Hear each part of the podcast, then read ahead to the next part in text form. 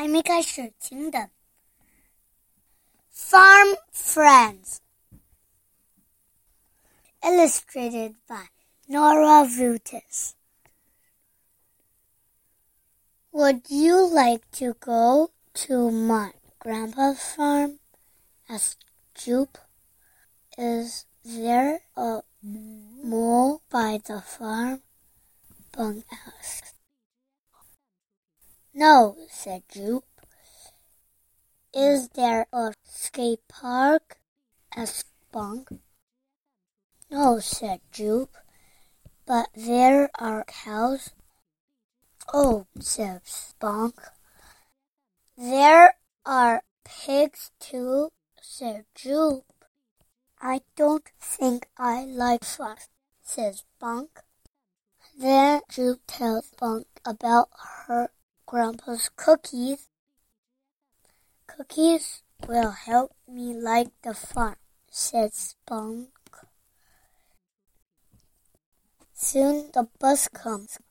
Ready, says Jupe. Bonk walks out the window of the bus. He sees horses. He sees hills and fences. Then Bonk sees a farm. Hello, says Grandpa.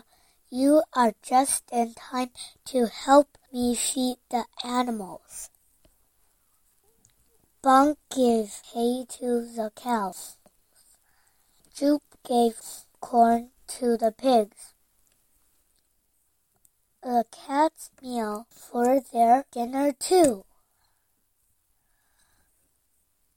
Then Jupe and Bonk play near the barn. They swing on the tire swing. Bonk's tummy grows. He smell cookie. I think it's time to feed someone else, says Bonk.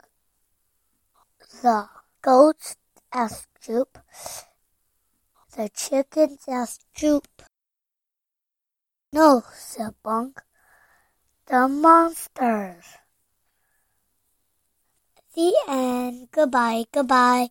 宁波的时空号，再见。